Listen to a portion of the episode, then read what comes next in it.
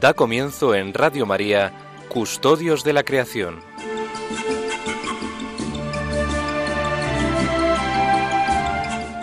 Dirigido por Lorena del Rey.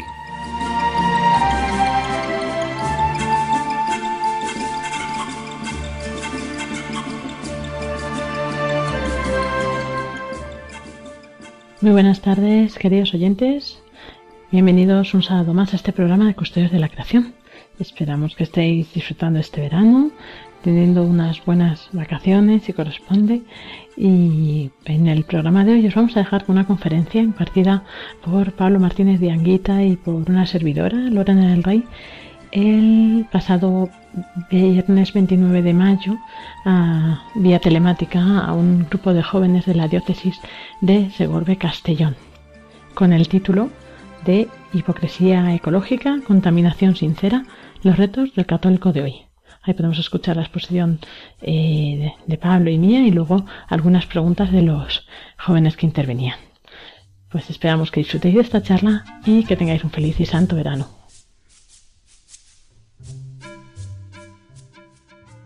Bienvenidos a todos a esta nueva conferencia del curso que organizamos Jóvenes en el Corazón de Cristo por María en colaboración con la Asociación Católica de Propagandistas y la Delegación de Juventud de la Diócesis de Segorbe Castellón. En esta ocasión tenemos como ponentes a Lorena del Rey y a Pablo Martínez de Anguita, que nos impartirán esta conferencia que lleva por título Hipocresía ecológica, contaminación sincera, los retos del católico de hoy. Eh, Lorena del Rey es directora del Departamento de Promoción y Voluntariado de Radio María es licenciada en Ciencias Ambientales y directora del programa de Radio María Custodios de la Creación. Su proyecto de tesis versa sobre la educación ambiental católica. También contamos en esta ocasión con Pablo Martínez de Anguita. Es profesor de investigación de la Universidad Rey Juan Carlos, director de la revista Landscare y del Instituto Laudato Si en Madrid. Ha publicado 30 libros y más de 100 artículos, y ha representado a España ante la ONU, en el tema de su principal investigación que versa sobre la relación entre bosques y pobreza, tanto en España como en países en desarrollo. Pues empezamos esta conferencia. Pues muy buenas. Pues yo desde, desde pequeño tenía una pasión por la naturaleza, soy ingeniero de montes. Eh, siempre me he querido dedicar al, al, cuidado y siempre tenía un poco como, como esa vocación, ¿no? Entonces, para mí esta encíclica del Papa Francisco de, de la Laudato Si pues ha supuesto una enorme alegría. De hecho, yo ya había publicado algunos libros sobre la necesidad de sobre la necesidad de que la Iglesia dijera algo sobre la naturaleza, ¿no? Entonces, yo creo que voy a la primera idea que quiero transmitiros es que para mí esta encíclica me parece que marca un, un antes y un después. Eh, digamos que la doctrina se actualiza, no es que haya doctrina nueva y doctrina vieja, ¿no? ¿Mm?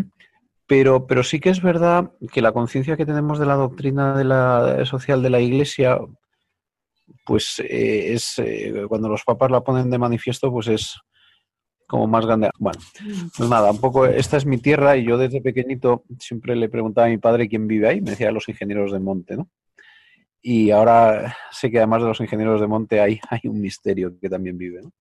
Bueno, pues eh, yo me, me, me, he criado leyendo literatura ambiental, me gusta mucho Rachel Carson, que decía que si hay eh, maravillas, belleza o majestuosidad en, en, en, el mar, la ciencia las descubre, pero no las crea, ¿no? Si hay poesía en mis libros no es porque yo la haya puesto ahí, dice Rachel Carson, sino porque no se puede, no se puede escribir eh, sobre el mar y dejar la poesía al lado, ¿no? Hay, hay como una belleza en las cosas y de algún modo eh, lo que el Papa nos pone de manifiesto es que nuestra relación eh, con Él, o nuestra moral, o nuestra vida espiritual, si antes la habíamos concebido como con tres dimensiones, con uno mismo, pues por ejemplo, no pecar, ¿no? Con los demás, el amor, la fraternidad, y con Dios, la oración, esos son como tres dimensiones de la persona, ¿no? Dios, los demás y uno mismo, ¿no? Pues que para ser completos hay cuatro. Eh, tenemos nuestra relación con Dios, nuestra relación con nosotros mismos, nuestra relación con el prójimo y nuestra relación con la tierra, ¿no? Y, y, es muy bonito porque decía von Balthasar, que era un gran teólogo suizo, que la creación es una custodia de Dios, eh, porque está, está como de algún modo detrás, ¿no? Eh, oculto, pero está ahí, ¿no? Entonces los que cuidan la creación son custodios de la custodia. ¿eh? Bueno, entonces es muy bonito porque uno se conmueve, ¿no? Y Dios en la naturaleza te habla un lenguaje, eh, te habla al corazón, te conmueve, porque eso, eso es hablar al corazón. Cuando algo, algo te, indigna porque es injusto, te emociona porque es bello. Eh, el, lenguaje del asombro yo creo que es el lenguaje favorito de, de, Dios porque no hay forma de manipularlo, se puede manejar o no, pero en la doctrina podemos discutir, podemos, no quiero decir con esto que sea eh, relativa, ¿no? Pero, pero la belleza te toca, te conmueve, ¿no? Y él está en esa belleza de algún modo. Entonces, la, la idea es eh, esto de, ser custodios de, de, esa custodia de Dios. Entonces, la encíclica del Papa mm, pasa revista a lo que le está pasando al mundo, que si queréis hablamos un poquito, ¿no?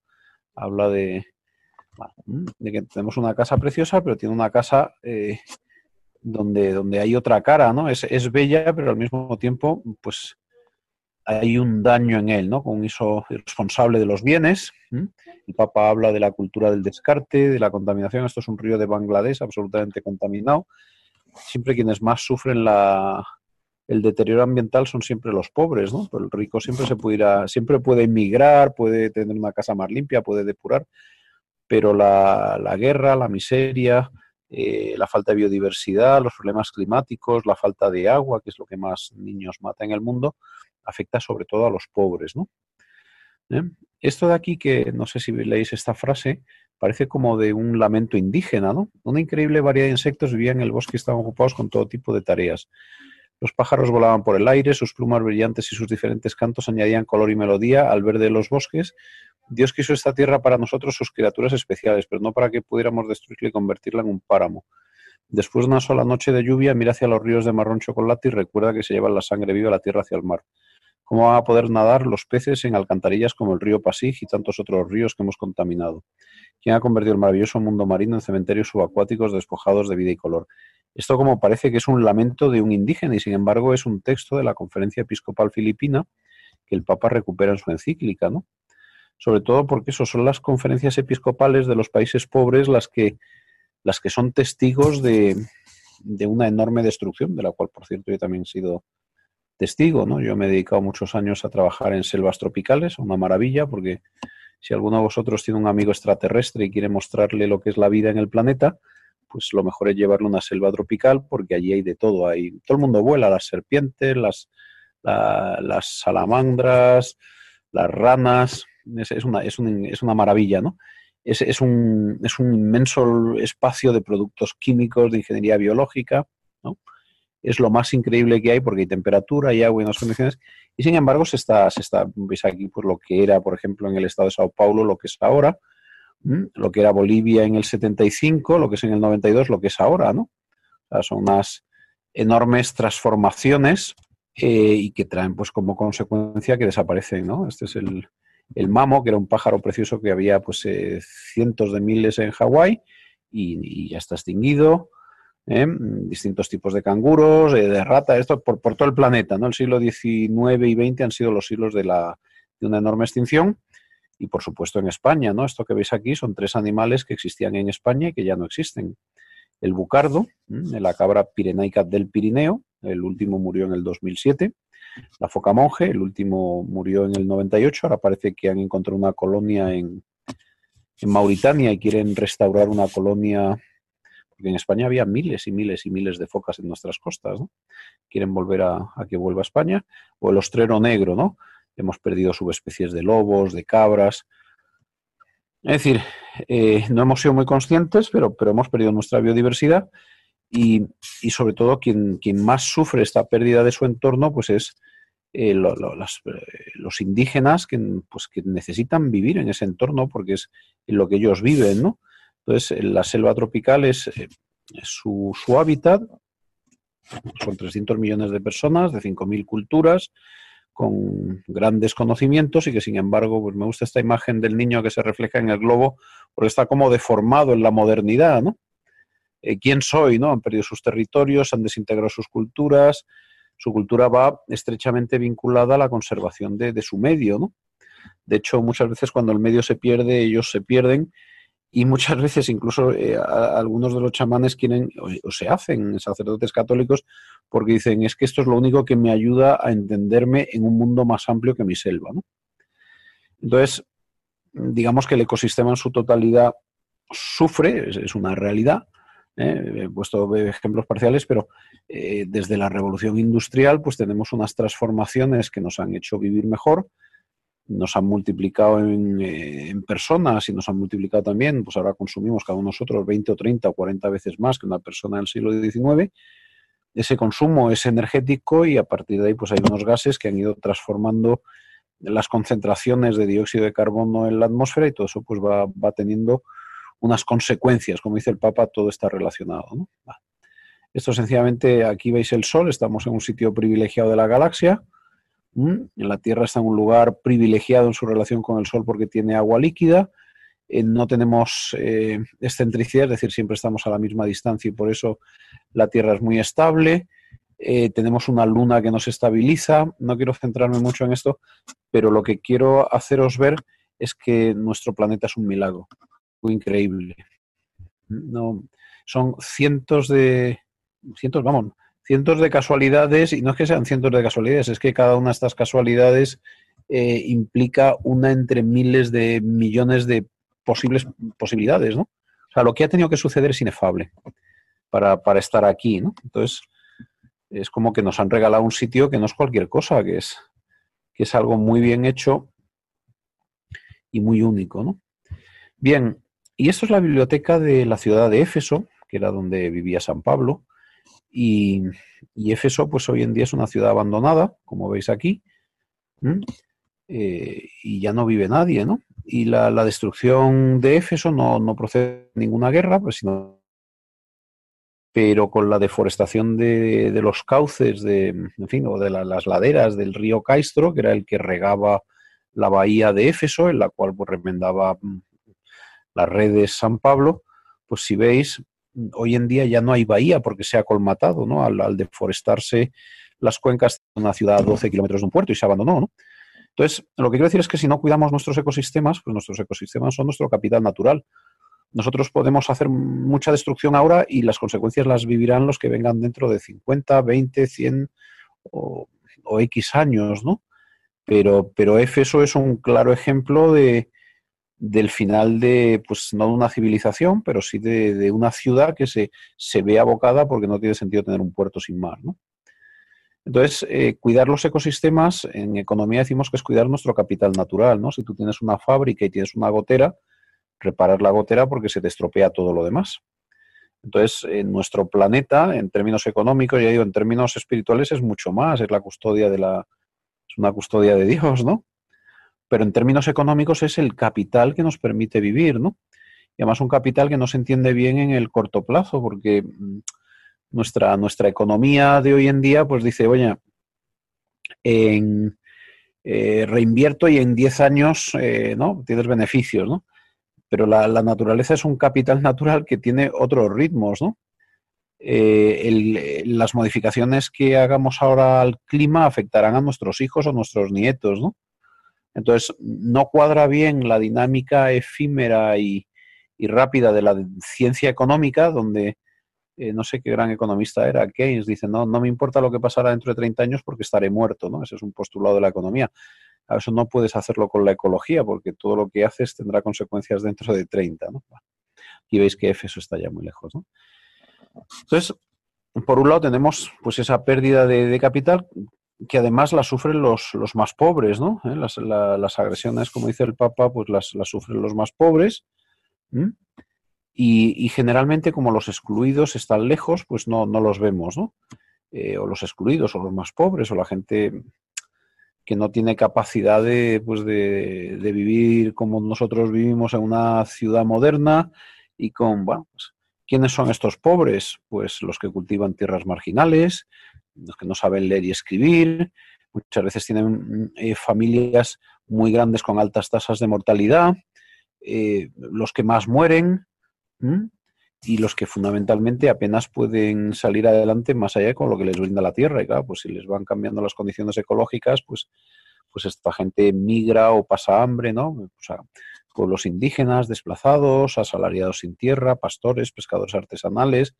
Toda esta gente son siempre los, los más vulnerables y entre ellos siempre, siempre las más vulnerables, las madres eh, que se hacen cargo de familia. Muchas veces las mujeres no tienen derecho a heredar la tierra, solo es una cosa que pasa entre hombres, no tienen derecho a créditos, no pueden opinar eh, y los hombres las abandonan, entonces siempre las mujeres y los niños se encuentran entre los pobres de los más pobres, ¿no? Y también en ese sentido, pues el Papa es consciente, dice, un verdadero planteo ecológico se convierte siempre en un planteo social que integra la justicia en las discusiones sobre el medio ambiente para escuchar el clamor de la tierra y de los pobres, ¿no? Este es un poco el, el panorama que nos pone el Papa y luego ya, digamos, empieza la, la teología, ¿no? Comparo aquí un poco lo, pues, a Rachel Carson, que es una de mis grandes pensadoras, que dice que hay algo infinitamente reparador en los estribillos de la naturaleza, la garantía de que el amanecer viene tras la noche, la primera tras el asombro. Hay un algo más, ¿no? ¿Eh? Y el Papa dice eh, que es muy bonito que además que sea algo más, sea algo que nos dice que nos, que nos ama, ¿no? ¿Mm? los ciclos no se repiten sin sentido, sino que antes de que te formaras en el vientre de tu madre yo te conocía, ¿no? Que somos cada uno un pensamiento, un latido en el corazón de Dios. Entonces, es, es muy bonito porque uno con, con, la razón, con la intuición, se da cuenta que hay algo maravilloso en el mundo y Dios, a través de la revelación, te confirma que, joder, no te fastidia, ¿cómo no va a ser maravilloso si, si es un regalo que te he hecho porque te amo, ¿no?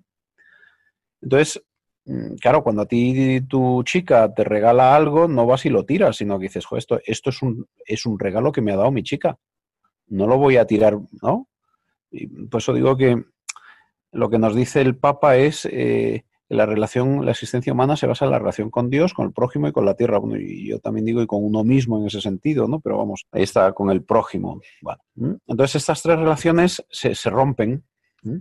Eh, y están conectadas, pues uno rompe con Dios y, destruye la tierra y al mismo tiempo destruye la tierra y acaba rompiendo con Dios, ¿no? Entonces, es muy bonito porque el mundo conservacionista, eh, en el fondo, es como un mendigo llamando al corazón de, Dios. Qué cosa más bonita, vamos a cuidar esta custodia, ¿no?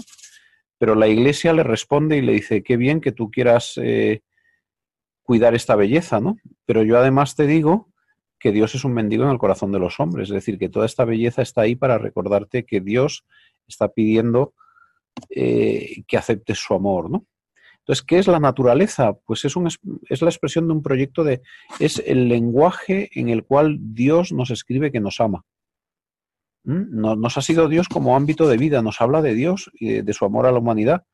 Está llamada a encontrar la plenitud en Cristo, por eso el Papa dice que somos compañeros de viaje con toda la creación, ¿no? Y viene, pues, obviamente, el deber de guardarla y cultivarla, ¿no? Entonces, eh, no, a mí me gusta mucho el tapir este que parece que se está riendo, ¿no? Este es otro de los grandes botánicos del 19, Carlos Linneo, que la observación de la naturaleza es un anticipo del gozo celestial. Y el Papa nos dice una cosa parecida, percibir a cada criatura cantando el himno de su existencia es vivir el, amor de Dios, ¿no? Entonces, uno tiene como la, posibilidad de, admirar, de alabar a Dios observando aves, ¿eh? sabiendo cómo cantan, ¿no? ¿Eh? Porque son de Él, son, dice, son tuyas, Señor, tú que amas la vida, ¿no? Entonces, eh, el Papa nos invita a esta vida contemplativa y, y, toda contemplación, ya sea de las grullas de tu chica o de un paisaje precioso, te invita a cuidar. Y, esta belleza, porque, porque la tierra es custodia de Dios y, este es el lenguaje, de, el lenguaje de Dios es la belleza de la creación, en el fondo nos educa mm, desde el corazón y sin palabras a la ternura y a la compasión y cuando se vive bien a la preocupación por los demás, ¿no? ¿Mm? En ese sentido, el Papa también advierte de, que no, no hay dos corazones, el que cuida a los hombres y el que cuida a la tierra, ¿no? O sea, que no, no puedes estar en uno sí en otro no. Y que esa vocación que llama custodiar es una vocación que nos antecede a todos. No es porque seamos cristianos, es porque somos seres humanos. Por eso el Papa invita a todos, mm, a todas las personas, a cuidar, a cuidar la creación, ¿no? Y por lo tanto la conservación no es solo un juego de, fórmulas, de políticas o éticas, la, conservación en última instancia es una vocación. ¿Mm? Los marxistas no tienen ningún San Carl de patrón, ¿no? No hay, no hay que digas, joder, a ver quién fue el patrono de los marxistas. Pues no, lamentablemente no. Sin embargo, los, eh, los que nos dedicamos al mundo de la conservación, que pues hay quien nos llama ecologistas, a mí esa palabra no me gusta porque no, no, no me gusta lo que acaba en ista porque siempre es muy ideológico, pero las personas que nos dedicamos a la conservación de la naturaleza, obviamente tenemos un patrón. ¿Por qué? Porque el cuidado de la naturaleza es una vocación de santidad. Es un camino mm, a través del cual, como la vocación de Mateo, yo me siento aquí como Mateo, veis aquí con el dedo apuntándose, pero Señor, tú me estás llamando, sí, sí, yo te estoy llamando para que me quieras a través de la creación, ¿no? Muy bonito pensar que el cuidado de la creación es una, es una vocación, no es solo yo qué sé, es un juego político, eh, eso, incluso no es ni siquiera una norma ética, es un yo te he llamado a ti para que me encuentres en esta belleza. Es, en el fondo, esta vocación de custodiar es pues pertenecer a una presencia de misericordia que te colma, que dice, Señor, qué grande eres, que has hecho esta bondad y que me has permitido además entender esta belleza, porque es en Cristo cuando se entiende plenamente, ¿no? Y por lo tanto es una esperanza, decir, bueno, las cosas están mal porque realmente hemos visto que están mal, pero nada de lo que deseas se perderá porque yo estoy ahí, ¿no? Bueno, yo me quería detener aquí para tener, porque un pequeño diálogo con vosotros antes de irme, porque el, el resto es verdad que os sugiero el resto de la encíclica, pero creo que lo, lo que hemos hablado tiene mucha amiga eh, es como lo nuclear. Luego es verdad que el Papa también mm, empieza a trabajar eh, pues en la arena internacional, etcétera, pero, pero para mí este es el mensaje que yo os quería eh, transmitir, ¿no? El, entender la, que la custodia de la creación es una vocación de amor y de santidad. Bueno, como habéis visto, em, en principio esta iba a ser la introducción y Pablo luego iba a terminar, pero como hemos tenido que cambiar el orden, pues bueno, al final lo suyo sí que ha sido más introducción a nivel de, términos generales, ¿no? De cómo está el medio ambiente, de los problemas que existen y todo. Y yo me voy a centrar más en la parte que es pues justo lo que estaba él hablando ahora, el Evangelio de la Creación, ¿no? Que se centra un poco desde la doctrina social, pues qué es lo que nos enseña la Iglesia sobre esto. Entonces, para nosotros aquí nos presenta como presenta al final al hombre como un mal, ¿no? Para, para, el medio ambiente, porque, o sea, como que le hemos hecho un mal al medio ambiente, que es lo que la Tierra necesita recuperarse de nosotros. Entonces podemos plantearnos eh, también, pues eh, pensando en el título de la charla, ¿no? O sea, si realmente existe una crisis ecológica, ¿no? Si eh, podemos pensar que es un poco muchas veces una hipocresía o también pues si realmente existen esos problemas ¿no? que, que, tanto habla la gente o que nos cuentan en tantos sitios. Mm, para hacer un planteamiento ¿no? desde el punto de vista de, nuestro fe, de nuestra fe, yo empezaría planteándonos esto, ¿la naturaleza es buena o no es buena en sí? ¿no? En sí, eh, claro, el mundo, la naturaleza al final es un regalo de Dios, ¿no? No es algo de lo que nos tenemos que liberar, que tenemos que pasar por la tierra y luego la dejamos atrás y aquí se queda y que realmente pues mm, como que nos tenemos que olvidar de ella, ¿no? Pues no, las cosas son buenas intrínsecamente por sí mismas, ¿no? Porque Dios lo ha hecho así. Y lo dice en el Génesis, cada cosa que crea, dice, y vio que estaba bien. Entonces, eso le otorga ya un valor a cada cosa, ¿verdad?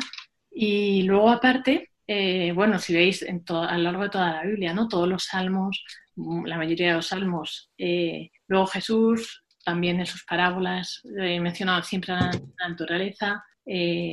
por ejemplo, cuando habla ¿no? de pues que no tengan miedo, ¿no? que confíen en el Padre que es providente, pues como los pájaros siempre pues, tienen la comida que necesitan, ¿no? o las flores tienen los mejores vestidos, etcétera como que al final siempre pone ese ejemplo de, las cosas de la naturaleza, eh, pues como elevándolas también, ¿verdad? Y eh, bueno, pues eso, luego los santos, los santos padres, etcétera, siempre han valorado mucho la naturaleza. Entonces, pues debemos pensar que la naturaleza de por sí es buena, ¿verdad? No podemos decir que, o sea, dudar de eso. Entonces, ¿cuál es la relación que hay entre el hombre y la naturaleza? Eh, pues por una parte, como decíamos, pues sí, Dios crea todo, pero en el culmen de la creación está el, ser humano y crea todo para el hombre. De hecho, bueno, ya sabéis que hay en el Génesis hay dos relatos, Génesis 1 y 2, pues como que empieza la creación en el 1 y cuando ya parece que la ha terminado, en el capítulo 2 vuelve a empezar otra vez, ¿no? Son como dos relatos distintos, de dos corrientes distintas. Entonces, eh, en uno de ellos cuenta eso, dice, crea al hombre, pero mm, quería hacerle una ayuda semejante creó las, pues eso, las, los animales, las plantas, se los dio para que le dieran nombre, pero no encontró una ayuda semejante, entonces cuando crea la mujer. Pero sin embargo, esto implica como que la creación la crea para el hombre. Ahí ya te está diciendo que es, tiene esa relación ¿no? de la creación de dependencia con el hombre y que el hombre es como el culmen de la creación, ¿no? es la, tiene esa soberanía. Eh, pues también le dice, o sea, otra muestra también de esa soberanía es como que les le hace darles nombre, ¿no? O sea, le dijo que diera nombre a, pues a todos los animales y pues el, el, pues Adán fue eso, dando nombre a todas las criaturas. Eh, además, pues como, como, nos dice luego, ¿no? Que puso al hombre en el jardín para que lo cultivase y lo guardase. Eso es un mandato que se extiende en el tiempo, ¿no? O sea, nos entrega la creación como una tarea y como un don, ¿no? Y por otra parte también podemos, o sea, otra de las relaciones que se muestran, ¿no? O sea, como también que el ser humano es como el culmen de la creación, es eh, que al final la creación, nadie en la creación, salvo el ser humano, tiene la capacidad de alabar a Dios, ¿no? Eh, sea quien Dios ha designado como su interlocutor, es el único que tiene la capacidad y la voluntad de hacerlo, y entonces, eh, pues podemos pensar que las flores del campo son muy bonitas, los pájaros, y que alaban a Dios por el hecho de existir, pero si no hubiera una persona que viera eso y alabara a Dios porque están ahí, ellos solo no tienen la capacidad de alabar, ¿no? O sea, ellos hacen la función para la que están hechas, cumplen su labor, su tarea, pero la alabanza al final siempre sale de, Dios, ¿no? O sea, del ser humano, perdón. Eh, ¿Qué pasa después de la caída, ¿no? Del pecado original, eh, que eh, salen, pues, de, son expulsados del paraíso, pero ni siquiera este mal, o sea, el hecho del pecado, suprime la misión que Dios le ha encomendado al hombre, ¿no? Cuando, o sea, le sigue encomendando el trabajo de la tierra, pues, cultivar, cuidar, pues incluso dentro de lo que supone, ¿no? Este, pues como dice aquí, este dolor, este sufrimiento, este pesar, pues sí, al final el trabajo siempre eh, es, con, es un esfuerzo, ¿verdad? Eh, pues a pesar de eso, pues no deja de ser importante ese trabajo y que pues, Dios quiere que nos eh, santifiquemos también con él, ¿no? Entonces, ni siquiera el pecado suprime esta misión, y la creación, evidentemente, como depende de nosotros, nosotros al caer, pues la creación también está sometida al pecado. Entonces lo vemos en Romanos, por ejemplo, San Pablo lo dice, lo expresa así, ¿no? Toda la creación gime y está en dolores de parto hasta el momento presente. Eso, pues como nos contaba Pablo con muchos datos, ¿no? Es cierto, o sea, al final mm, es verdad que los, eh, el medio ambiente, la naturaleza, los ecosistemas son sistemas muy complejos, hay muchas cosas que influyen, hay muchas variables, es muy difícil eh, pues, mm, tener como una visión muy objetiva y muy clara de qué es lo que está sucediendo, de según qué haces, qué consecuencias va a tener o qué cosas estás haciendo que están teniendo consecuencias eh, en esto directamente, ¿no? O sea, como que es un sistema muy complejo y, y al final, pues surgen muchas dudas, muchos problemas con todo esto, ¿no? Pues sí, hay muchos científicos que dicen que hay cambio climático y muchos otros que dicen que no. Pues, ¿cuál es la verdad? Pues, como digo, que hay problemas que son muy complejos, ¿no? Pero sí que es cierto que hay cosas muy concretas que sí que podemos ver. Pues, como decía Pablo, contaminación de ríos, eh, o deforestación, o desertificación. Hay mil cosas que sí que estamos viendo somos, vamos, que lo vemos, ¿no? Día a día que sí que eh, hay ese problema. Entonces, em, podríamos decir que el origen de estos problemas muchas veces se percibe eh, pues, como ese egoísmo del hombre que quiere hacer, ejercer como ese dominio, pero de forma despótica, ¿no? Un poco, eh, no como correspondería, no pues como un administrador justo, como que es lo que Dios quería, sino que lo que pretende muchas veces el hombre, llevado pues por el egoísmo, por tener más o ganar más o por lo que sea, pues eh, lo que hace al final es que la Tierra sufre, ¿no? Todo esto. Eh, también, eh, pues estamos viendo, después de la caída, la Tierra, pues eso, em, que el dominio que concede Dios al ser humano no es absoluto, nos concede como una tarea, o sea, es un don, un regalo que nos da para que nosotros, con nuestro trabajo, lo ordenemos, lo cultivemos, lo cuidemos, pero evidentemente, o sea, nos lo da para nuestro servicio, pero, pues, como decía antes Pablo, aquí te hacen un regalo y sí, puedes hacer lo que quieras con él, pero tienes siempre presente a quien te lo ha regalado, ¿no? O sea, no vas a te regala una cosa, ay, qué bonita, y la tiras, o la estropeas, o la rompes. A lo mejor te pasa sin querer, pero no, en principio no quieres hacer eso, ¿no? O sea, que Dios nos lo ha dado como un don, evidentemente, pero como una tarea. Y, claro, también mm, nos sirve a nosotros, pero también tenemos que tener en cuenta que, como decía antes también Pablo, de que los más desfavorecidos y por otra parte otras generaciones que, van a venir, que con qué planeta se van a encontrar, ¿no? Evidentemente, toda esta crisis es la crisis que vemos eh, de la naturaleza proviene de una crisis que es anterior e interior al ser humano, que es esto que decíamos. Eh, por ejemplo, pues, eh, esta encíclica Solicitud y Socialis decía esto, ¿no? Ante la naturaleza visible, estamos sometidos a leyes no solo biológicas, sino morales, ¿no? Que pues, el no cumplirlas, eso pues, al final tiene sus consecuencias. Y no porque, como muchos dicen, ¿no? que la naturaleza se venga y se cobra los errores del ser humano, eso no es cierto, ¿no? sino que hay unas leyes biológicas y unas leyes morales que cuando tú, evidentemente, cuando tú te dejas llevar por el egoísmo y sobreexplotas algo, pues tiene sus consecuencias, ¿no? O, pues, por ejemplo, la extinción de especies que decía Pablo.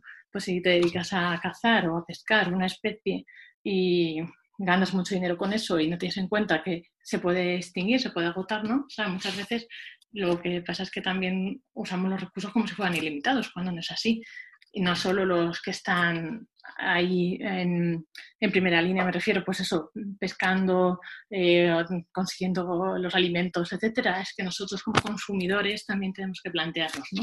Que muchas veces eh, pues consumimos igual como si todo estuviera fuera ilimitado, ¿no? Pues pues hay muchas conductas muy concretas que podemos revisar en nuestro día a día, pues a lo mejor eh, los envases, pues cogemos cosas súper envasadas, con cinco envases, un bollo, pues bien, pero a lo mejor esos cinco envases no son necesarios y claro, pensamos que siempre va a haber y llegará un punto en el que ya no haya, ¿no? Eh, pero como lo tenemos tan fácil, pues nos parece que es muy fácil y que siempre va a haber lo mismo. Eh, también otra de las cosas que, bueno, Juan Pablo II eh, en el 90 hizo una carta, un mensaje para la Jornada Mundial de la Paz que se tituló así, Paz con Dios Creador, paz con la creación. Y que dice eso, si el hombre no está en paz con Dios, tampoco la tierra puede estar en paz, ¿no? O sea, aquí se sigue viendo la relación que tiene la creación con el ser humano, esa relación de vinculación. Entonces, ¿cuál debería ser nuestra actitud, ¿no? como, como católicos? Eh, pues en primer lugar, custodiar, Dice, es voluntad del creador que el hombre sea dueño y custodio inteligente y noble de la naturaleza, no un explotador y un destructor sin reparos. Y bueno, así mm, en muchas cosas, ¿verdad? Podemos ser custodios de, la creación. Eh, también crear. Al final Dios nos ha dado cierta capacidad de crear también, como con Él, ¿no? Eh, la capacidad de transformar y en cierto sentido crear el mundo con el propio trabajo, pues eh, siempre está sobre la base de, esta donación que nos ha dado él y esta tarea que nos ha encomendado.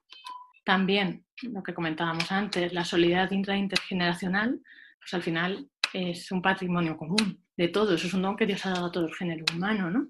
Y pues ahora mismo muchas veces podemos hablar de, de, los marginados ambientales y no hay que irse a lo mejor al tercer mundo, ¿no? A países como África o Latinoamérica, países más pobres aquí mismo, en, pues en nuestras ciudades, siempre donde está la gente pobre, están en los sitios que nadie quiere ir, cerca de los basureros, en los sitios que están cerca de, de las centrales nucleares con residuos nucleares o que están cerca de, no sé, que al final también aquí se nota, ¿no? O sea, ¿cuáles son las, para comprar una casa, dónde te vas a vivir? Mm, son más caras las casas en los lugares donde hay mejor por ejemplo, eh, donde hay menos contaminación o donde hay más naturaleza y más baratas las, las casas que están en todo el centro, ¿no? De, eh, pues eso, con la contaminación o, como decía, en los lugares marginales. También es necesario, pues no sé si Pablo ahora cuando Ale nos contará un poco más, porque eso, eh, como Pablo está hablando de Laudato Si, la conversión ecológica, ahí habla más, ¿no?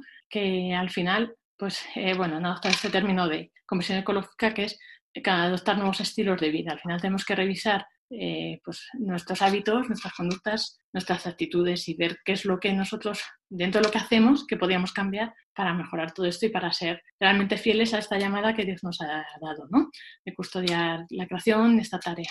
eh, también la naturaleza es un don en el sentido de que hay gente que descubre a Dios por la naturaleza, ¿no? Muchas veces dicen que, pues, que se descubre al, artista, ¿no? Viendo un cuadro, pues sabes cómo es su, el pintor o cómo es su creador, ¿no? Pues igualmente en la naturaleza es una de las vías que hay para acceder al conocimiento de Dios, ¿no? Y, y bueno, Pablo os puede contar, pero hay muchas conversiones, ¿no? Observando la naturaleza. Además, eh, también decía, bueno, el libro de la sabiduría, también ahora lo veremos que dice San Francisco de Asís, que, viendo la naturaleza eh, se descubre al hacedor, ¿no? Y por supuesto, como no, pues la actitud que caracteriza al cristiano es el agradecimiento por este don que nos ha dado Dios, pero el mundo, eh, que pues es que es un don, al final es un regalo, ¿no? También para disfrutarlo, no solo para trabajarlo, como decíamos, sino pues para disfrutar de él, para ir a, la naturaleza, a la montaña, al mar y descubrir a ir a Dios. Esto es la frase de San Francisco de Asís. Detrás de cada criatura está escondida la efigie de Cristo, ¿no? La esencial siempre es invisible. Eh, bueno, esto ahora, para terminar, os he puesto aquí porque también muchas veces decimos que a lo mejor la Iglesia siempre va por detrás en algunos temas, ¿no? Y al final no es cierto. La Iglesia siempre está pendiente de los temas que preocupan al mundo. De hecho, aquí, eh, como el principal hito, ¿no? el primer encuentro ya cuando, cuando el mundo toma conciencia de la crisis ambiental en 1972 organiza la Conferencia de las Naciones Unidas sobre el Medio Ambiente Humano en Estocolmo. Y bueno, pues la Iglesia ya venía preparando esto, ¿no? O sea, no solo, eh, como hemos dicho, en la Biblia, los santos, los santos padres, hay muchos textos que se refieren a la naturaleza, pero ya incluso desde antes del Concilio Vaticano II hay documentos que ya hablan poco a poco, cada vez meten más, claro, más contenido, ¿no? De, sobre el problema ambiental que, que empieza, a existir, empieza a existir ya o era ya, empezaba a ser más patente y ver qué soluciones eh, se podían dar. También, bueno, esto es que al final la, esto no sé si lo he comentado antes, la salvación de la humanidad que no se realiza fuera de este mundo, que es lo que comentabas al principio, que el mundo es bueno en sí mismo, que no es mm, paso por este mundo y ya lo dejo y me olvido de él. Es que al final de los tiempos viviremos, aquí. o sea, aquí será un nuevo cielo y una nueva tierra, pero no será una aniquilación del mundo, no lo va a destruir Dios, sino como que lo va a elevar, ¿no? Y, por supuesto, eh, nuestros intercesores para este tema, María, Reina de la Creación, pues ella mismo, ella misma igual pues es como una imagen de, eh, eh, o sea, ella decía que como esto es el final de Laudato Si, que uno de los últimos puntos, que igual que cuidó de Jesús, conoció a Jesús que guardaba todas las cosas en su corazón, ahora ella también pues nos cuida, nos ayuda y que podemos acudir a ella para pedirle que nos ayude a mirar este mundo con ojos más sabios y a resolver pues, los problemas que, pueda haber. Y, bueno, sí, como que es la criatura más bella, ¿no? O sea, ahora que con, junto con Cristo resucitado, pues en ella alcanza la plenitud de su hermosura, la creación. También tenemos los patronos de los, del medio ambiente, son San Francisco de Asís y Santa Caterite Cahuita, que no sé si la conocéis, es una santa indígena, es la primera santa indígena de Estados Unidos, creo, fue canonizada hace poco, un par de años, dos, tres años, y bueno, era eso, pues le llaman el lirio de los Milhawk, que eso era como una tribu indígena, ¿no? Que descubrió pues a Cristo y, y se ofreció por él. Y bueno, yo por mi parte he acabado. Hola, buenas, Lorena. Hola, Jaime, ¿qué tal? Muy bien. Eh, he escuchado lo que he podido porque estoy aquí rodeado de, niños haciendo deberes, eh, pero lo que he escuchado me ha gustado mucho. Eh, yo quería hacer una pregunta y te la hago porque me la, han hecho a mí también, aunque de alguna manera lo has, lo has, lo has contestado sobre todo hacia el final. Y es la siguiente. A mí a veces me han dicho, en la iglesia a veces vamos siempre por detrás. ¿En qué sentido? En el sentido de que cuando ya para el mundo es importante un tema, entonces en la iglesia decimos que es importante ese tema. Y los dos ejemplos que se suelen poner para esto, los dos ejemplos son, uno, por ejemplo, el tema, el tema obrero en el siglo XIX, eh, que es verdad que es, eh, fue muy importante también para la iglesia, pero si uno no conoce el, magisterio anterior, pues parece que sea una cosa totalmente nueva. Y el otro ejemplo es precisamente el tema de la ecología. ¿no? Ahora, cuando ya todo el mundo, dirían los críticos, ahora ya todo el mundo dice que es muy importante, ahora la Iglesia sale también y dice que es muy importante. En, vez de ir por delante, vamos por detrás. Entonces, ¿qué, qué les dirías? Ah, yo les diría, yo diría, pues es que está en la Biblia, la Biblia es más antigua que muchas de estas cosas. Ya la Biblia misma Jesús habla de esto y vamos, como decía, ¿no? En todos los salmos y sí, bueno, muchísimos sitios. Pero bueno, ya si quiere ser como más actual, lo, que es el problema ecológico actual, actual, eh, sí que desde 1900, hay un documento, sí, sobre 1900, que ya habla de, empieza a introducir el tema, ¿no? O sea, que es anterior. Es verdad que ya cuando empieza a tomar conciencia, por ejemplo, cuando ya se veía que había este problema, empieza a meter en todos estos documentos pontificios, hay artículos sobre esto, empezando pues este que decía el primero, Materia Magistra, y ya conforme avanza, por ejemplo, Concilio Vaticano II, que es anterior a la conferencia de Estocolmo, ahí ya se trata tanto Lumen Gentium como, como mm, eh, Gaudium et Spes, trata mucho este tema. O sea, tiene varios artículos, ¿no? Y ya sí centrados, ya no solo hablando de la naturaleza y del, del lo bonito que es, ¿no? Y de la creación, etcétera, sino del problema que empieza a existir y a surgir. Entonces, al final, esto pasa como tantas cosas con la iglesia que dice la gente, que no están realmente informados, ¿no? Que ahora oyen Laudato Si, parece que es lo primero que ha surgido, cuando ha habido muchas cosas. De hecho, el Papa Pablo VI, creo, ¿no? Que el que está en la conferencia de Estocolmo dirige un mensaje a la conferencia de Estocolmo eh, con todo lo que ya habían venido trabajando en el, en el concilio y luego hay otro, un segundo sínodo de obispos que también crean, elaboran más documentos y también, ¿no? O sea, preparan todo esto para, para la conferencia de Estocolmo. Hola. Hola, Pablo. Aquí estoy con vosotros. Si me escucháis, podemos tener un pequeño diálogo. No sé si quieres, te faltaba algo quieres añadir algo a lo que he dicho yo. Yo eh, había comentado eso, lo que yo quería quedarme era en, en ese camino de santidad que es eh, la custodia de la creación. O sea, yo lo, lo que he querido exponer es que hay un problema y que ese problema en el fondo es un camino, ¿no? Y, igual que pues hay entidades, eh, yo que sé, estoy pensando en el camino de San Egidio, ¿no? Que dices, bueno, pues hay guerra, sí, pero la comunidad de San Egidio pues, se dedica a sembrar la paz donde hay guerra, ¿no? Pues ahí la custodia de la creación es un camino para trabajar en, el Señor donde hay destrucción ambiental. Es un poco lo, que he intentado mostrar, ¿no? Es, un, es, es, precioso porque el Papa nos ha como abierto plenamente eh, la propuesta de santidad a través de, la custodia de la creación. Eso es un poco lo, que yo quería mostrar. Eso quiere decir que es una tarea bendita la de pues, la custodia, cuidar a nuestros mayores, a nuestros niños, a la creación, a los que han nacido, a nuestras esposas, custodiar. Es toda la, la misma virtud aplicada de distintas formas.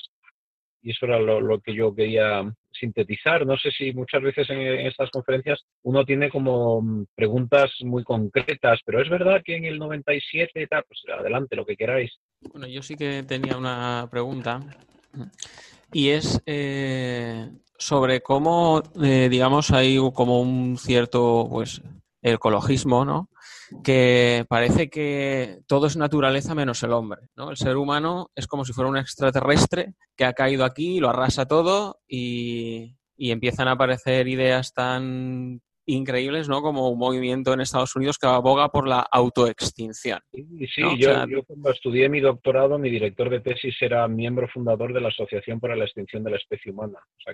Sí, sí, o sea, cosas así, ¿no? O sea, ¿cómo reconciliar eh, porque claro, esto es una visión rupturista, ¿no? Que rompe, ¿no? Y, parece que eh, se exagera. O sea, hemos visto cómo el, todo es bueno, todo es lo ha creado Dios bueno, ¿no? Pero parece que todo menos el hombre, ¿no? El hombre es muy malo.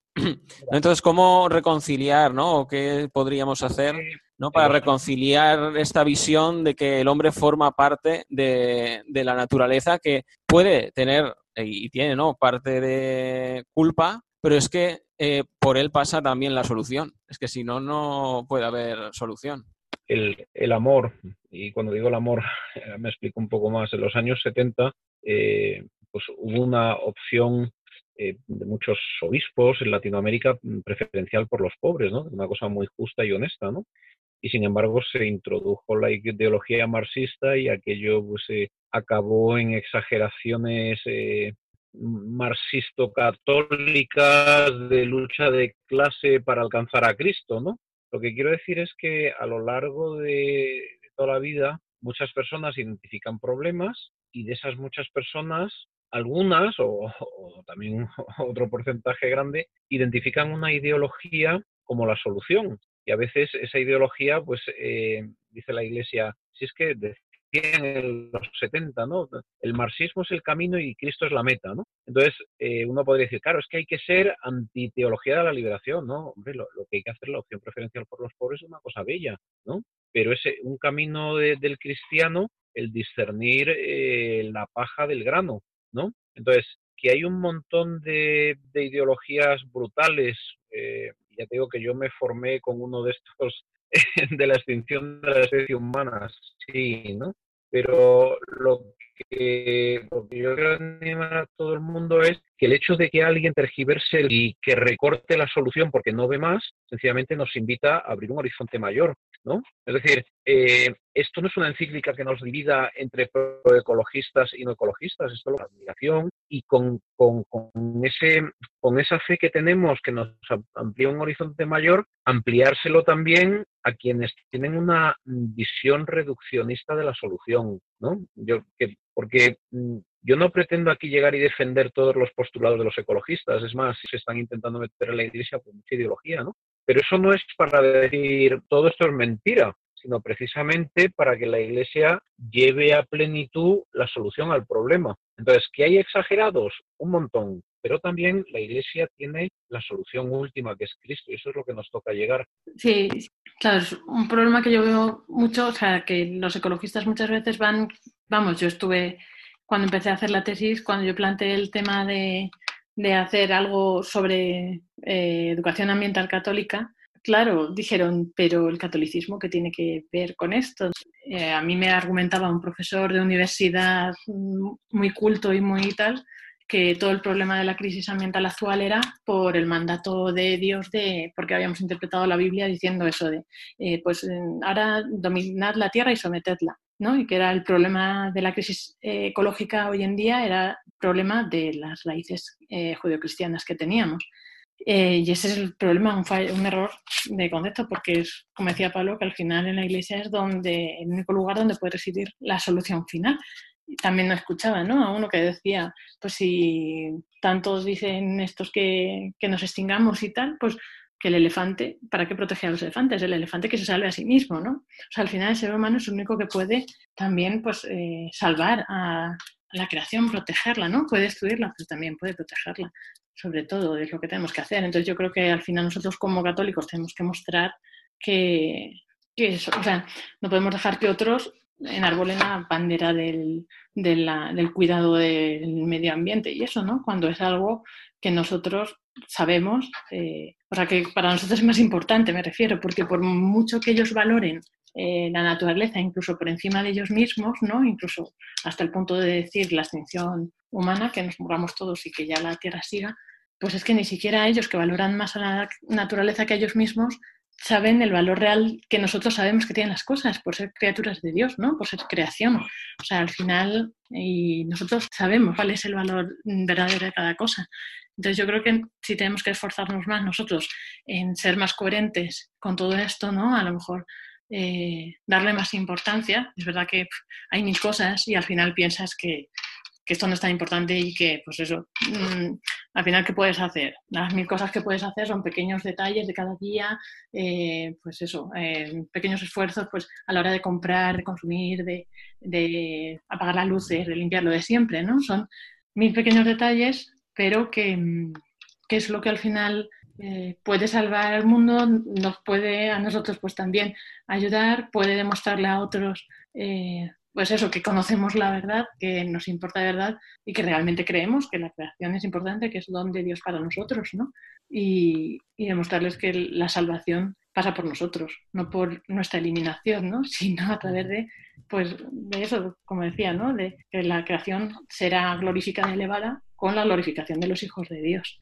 Eh, bueno, quería preguntarte, es un poco al hilo también de esta pregunta, bueno, de lo que estabas diciendo, eh, por concretar, eh, porque es verdad, todos de alguna manera tenemos claro esos principios de que, de que pues, la, Tierra es la Tierra, el universo, todo es un don de Dios y que el hombre lo tiene que cuidar, pero podrías concretar, aunque es verdad, estamos hartos de leer artículos y cosas que dicen como cinco medidas para cuidar, para frenar el, cambio climático. Ah, ¿tú nos podrías dar cinco medidas concretas que todo católico, a tu parecer, debería tener en cuenta para cuidar el medio ambiente? Esto es nuestra fe, ¿vale? También. Pienso que a veces concretar está bien. Hmm. Sí, tienes razón. al final muchas veces nos lo piden, ¿no? Como que, digamos, como, pero entonces, ¿qué hago? ¿Qué tengo que hacer yo en mi día a día, ¿no?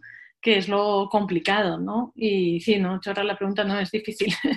De hecho, es que es eso, hay tantas cosas que tampoco puedes sintetizar, ¿no? Al final, yo creo que la clave es que si tú realmente, o sea, yo creo que lo principal es estar concienciado de que, de que todo es un don, de que la creación es un don y que que muchas veces pensamos a lo mejor que la creación es solo lo que ves fuera, las plantas, los árboles, los animales.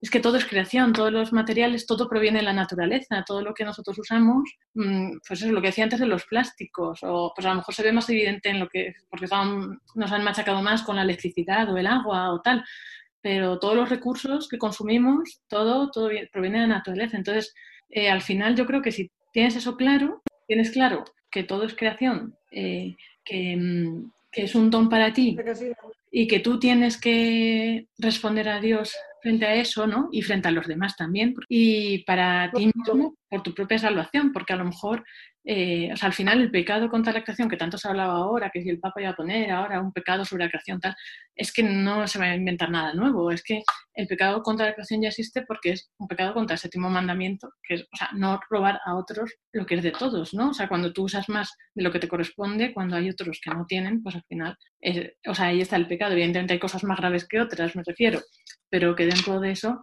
Eh, está, ¿no? El, eh, o sea, el tener esa conciencia de, pues eso, contra, frente a Dios, a los demás y a uno mismo. Y claro, y a la creación, que por sí mismo, como decíamos, tiene un valor. Entonces yo creo que cuando tú tienes eso claro, eh, al final orientas un poco tu vida a eso, ¿no? Hay cosas en las que caes, que de otra forma no caes. Y ahora, sí, yo te puedo decir, pues, mm, intentar consumir menos o, pues, cuando haces la compra, mirar que sean cosas de, de, comercio, pues, lo más justo posible, producidas cerca de tu casa, con pocos embalajes, que no tengan muchos productos químicos, yo qué sé que hay muchas cosas en cuanto al consumo. Luego, con lo del agua, ahorrar agua, con la luz, tal. Pero al final, cuando tú tienes esa actitud de vida y cuando tú tienes eso claro, orientas, enfocas tu vida ahí y, percibes más cosas incluso que a lo mejor eso, pues con todas las cosas que puedes ver, que te pueden recomendar hacer para, mm, para cuidar más la naturaleza, siempre hay cosas nuevas que salen eh, que puedes hacer y... Pero yo creo que es eso, o sea, mm, tener esa actitud. Eh, también yo creo que es bueno el, al final lo que no conoces no lo amas, ¿no? O sea, es bueno estar en contacto con la naturaleza, o sea, siempre que se pueda ir y ser conscientes de que, de que la creación, que es creación, ¿no? O sea, de, de encontrar a Dios en todo, en la creación, en la naturaleza, en las criaturas, y que eso también te ayuda a querer cuidar y protegerlo, ¿no? no solo por la creación en sí misma, sino también por los demás, por tus hermanos, ¿no? Pero igual que vas al campo y no te gusta encontrártelo sucio o, no sé, a lo mejor llegar a un bosque que esté todo talado o quemado o lo que sea, pues, mm, pues pensar eso cuando vas a la naturaleza, igual en tu tejerla, ¿no? Para los demás.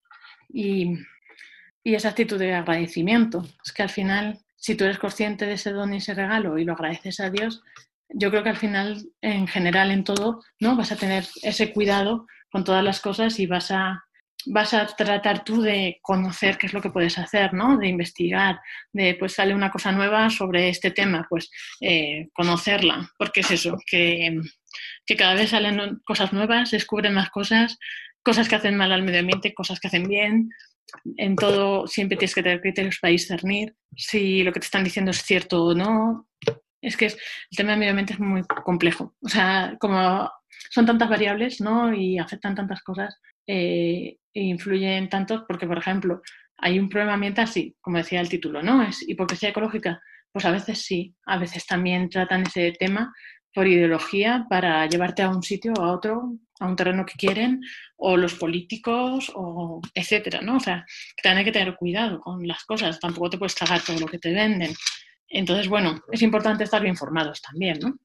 Bueno, muchas gracias igualmente, Lorena. Pablo, gracias a, los participantes también por haber estado, por la participación, por todo lo que han también preguntado, que nos ha ayudado muchísimo, porque las preguntas concretas también eh, hace que uno pues vea para qué sirve todo esto, ¿no? A qué va dirigido.